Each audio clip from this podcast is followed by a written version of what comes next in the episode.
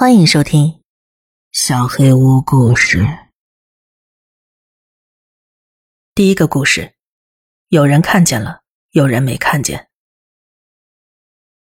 这件事是朋友的母亲告诉我的。下班之后，他一如往常搭上从大阪开往奈良的电车，并走到最后一节车厢内坐定。就在电车驶进隧道时，电车突然“砰”的传出一声撞击声。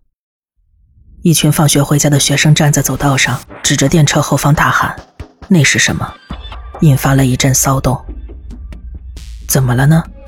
朋友的母亲也好奇地望向学生们所指的方向，居然有位身穿白色和服的女性贴在最后一节车厢的车长室窗口上。那是个双臂超长、黑发披肩、两眼紧闭的倒吊女子，她的身体迅速地滑落而下。会不会只有我看到啊？他往四周一看，只见学生们都吓得哇哇大叫。他再往车长室的方向看去，有些受到惊吓的人们正忙着走向其他车厢。这时他才确定，哦，原来不只是我自己看到。车长这才注意到乘客们都看向车长室这边，而且还慌乱不已。他巡视了一下四周，却似乎什么也没看到。明明那个倒吊的女人就贴在他身后，他却仍是一脸茫然。突然，又是“咚”的一声撞击响彻车厢，同时出现了另一位女性的身影。她紧靠着先前的那位，同样倒吊着贴在车窗上。两人以匍匐的姿态迅速的往下滑，接着，他们突然睁开大大的双眼，望向车内。学生们惊叫连连。然而。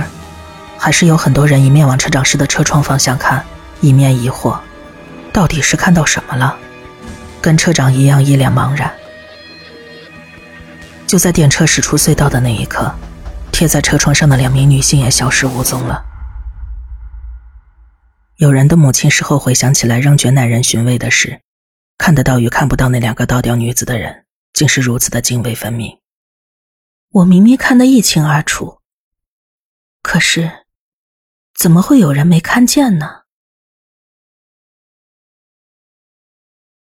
第二个故事，沉重的脑袋。深夜里，朋友因为剧烈的头痛而睁开眼睛，头好痛啊！究竟是怎么了？而且，那种疼痛的感觉一直延伸到肩膀部位。他的肩虽然还能动，但是头却痛得非常厉害。他很想起身吃个药，无奈却怎么也爬不起来，整个头沉重的抬不起来。此时此刻，用有如千斤重来形容最为贴切。他的头就那么压在枕头上，动弹不得。他使尽全身力气想要爬起来，可惜只有脖子和身体听使唤，头依然是一丝一毫也动不了。他想把头左右摇摆。又是一阵剧烈的疼痛袭来，头怎么这么重呢？他自言自语的声音刚落，因为我站在你身上啊。声音来自他的脸上方。刹那间，一位披头散发、身穿白色和服的女子从黑暗中浮现，踮着脚尖站在他额头上，正在窥视他的脸。此情此景，他忍不住抱着头大声尖叫。谁知那位女子竟然就此消失，头痛也在瞬间不可思议的消除了。只不过，额头上还残存着遭人踮脚踩踏的感觉。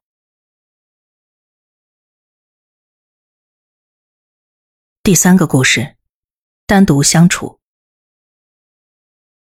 M 小姐在小学三年级的时候认识了一个小她四岁的 K 女孩，这个女孩好像是 M 小姐奶奶朋友的孙女。有一天，当她放学回到家，看到 K 女孩出现在他家里。因为发生了很多事情，所以他的家人托我照顾一阵子。你要跟他好好相处。奶奶这么说道。由于 K 女孩死命的抓着奶奶身上的围裙不放，而且一直躲在奶奶背后，根本不愿意出来打招呼，所以 M 小姐对她的第一印象是，她的个性一定很不开朗。当时奶奶开了一家杂货店，根本不可能一直陪在 K 女孩身边，所以 M 小姐就必须陪她一起玩。可是这样一来，她竟然换成死命黏着 M 小姐，一天到晚抓着 M 小姐的衣摆不放，就连去上厕所，她也要跟着。厕所里挤不下两个人，一旦 M 小姐坚持，硬是让她落单，她一定放声大哭。真是个乖小孩，连 M 小姐也感到束手无策。晚上，M 小姐的母亲回到家中，只要 M 小姐母亲走进厨房开始整理杂物，K 女孩就会走过去抓住她的围裙裙摆。到最后，惹得当时年纪还小的 M 小姐也忍不住吃起醋来。搞什么嘛！这是我妈妈，又不是你妈妈。尽管这么说，K 女孩，K 女孩还是不放手，死命的粘着 M 小姐的母亲。过了几天之后。M 小姐的母亲说：“女儿啊，我告诉你，她的妈妈其实已经死了，她真的很可怜，你不要总是欺负她了。”她这才知道事情的真相。原来 K 女孩的母亲是突然去世，她的父亲又很忙，丧事和一切杂事的处理重担全部落在她奶奶的身上，所以 M 小姐的家人才会把 K 女孩接过来，暂时代为照顾。而且，他们好像还没有将母亲已经过世的消息告诉 K 女孩。可是，到了第二天，M 小姐不小心听到了奶奶和妈妈的对话，因此吓得毛骨悚然，辗转难眠。妈，我跟你说，今天啊，因为小 K 实在太粘人了，我就忍不住问他：“你怎么这么粘人呢？一下都不肯放手。”你应该可以自己一个人玩的吧？结果，他听了之后开始哇哇大哭，说什么“因为我身边有个黑色的人”。我听了之后，总觉得身边有人。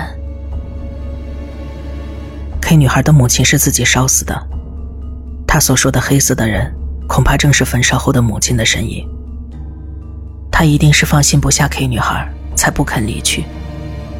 而 K 女孩则是因为身旁一直有个黑色的人，所以才会不时的感到害怕。因为如果 K 女孩不紧抓着其他人的话，就会变成只有她与那个黑色的人单独相处的局面，这是 K 女孩幼小的心灵无法承受的恐惧。况且她根本无从察觉到，那个黑色的人正是她早已面目全非的母亲。头七都还没到，该怎么办才好啊？我实在是很害怕。听到这一番话之后，M 小姐也打从心里感到害怕，于是便呼朋引伴前来家中与 K 女孩一起玩了。她真的在吗？她向 K 女孩问道。在啊，在哪里？这里。K 女孩指着自己的旁边。M 小姐他们当然是看不到那个黑色的人，不过。这样的情形持续了四十九天之久，一直到 K 女孩回家才结束。第二年，K 女孩上学了，跟 M 小姐是同一所小学。可是，她的个性却变得非常开朗，简直是判若两人。第四个故事，全身镜。大概六年前。S 小姐刚进大学，在学校租房子。搬家前要大扫除，她和房东一起进去租的地方。哎，一面一公尺高的木框全身镜靠在浴室门前，看起来很旧了。之前和中介来看的时候没有啊。房东先生，这是？啊，是这样的，前一个房客说这是这间房间的东西，所以就让搬家公司送回来了。真是伤脑筋啊！S 小姐的父母才刚送她一个新的全身镜，也用不到两个啊。搬家的前一天，S 小姐在浴室外面的横柱上钉上钉子，把新的全身镜从纸箱里拿出来挂好，旧的全身镜就收到纸箱里，放到壁橱里去了。第二天早上一醒来，就看到新的全身镜镜面向下倒在地上。呀，该不会摔碎了吧？他赶紧下床检查镜子，还好没事。放下心来之后，他把它挂了回去。奇怪的是，挂钩和钉子都完好无损，怎么会掉下来呢？结果每天早上都是这样。不可思议的是，这么大的一面镜子掉下来，应该有很大的声响，可是他从没有听见这样的声音。那，看看到底是怎么掉下来的吧。这天晚上，S 小姐看着小说，撑着熬夜不睡。凌晨两点左右，电灯突然闪了几下。这时，壁橱的门一点点。一点点的打开了。第一次看到壁橱的门会自己打开，不知道会发生什么事。S 小姐害怕的抖个不停。从壁橱里出来一个全黑的人，就这样从他面前走过去，走向浴室的门那边。等 S 小姐恢复意识，已经是早上了。是做梦吗？往浴室门口一看。全身镜又倒在地上了，而壁橱的门关得紧紧的，这也太恐怖了。S 小姐只好将父母送的全身镜用报纸包了好几层，再用胶带缠了不知道几圈，这样放在了厨房，打算在收不可燃垃圾的那天丢掉。下课回来后，发现厨房淹水了，包着全身镜的报纸也整个湿透了。这时，他突然想起房东说过前任房客把东西送回来的事情。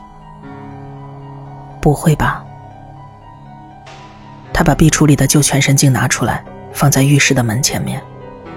此时，房间里的空气好像整个清爽了起来。当天晚上睡到一半，枕边站了个全黑的人，正俯视着他。这时才发现那是个女人。很不可思议的。完全不觉得害怕，感觉他好像在对自己行礼。女人往浴室走去，就这样进入了全身镜里面。那之后再也没有发生什么怪事了。S 小姐一直到大学毕业才搬走，而那面全身镜就这样留在了那里。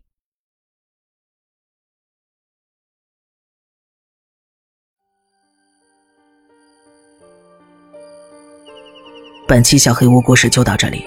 如果你做噩梦的话，没有关系，我会来把它吃掉的。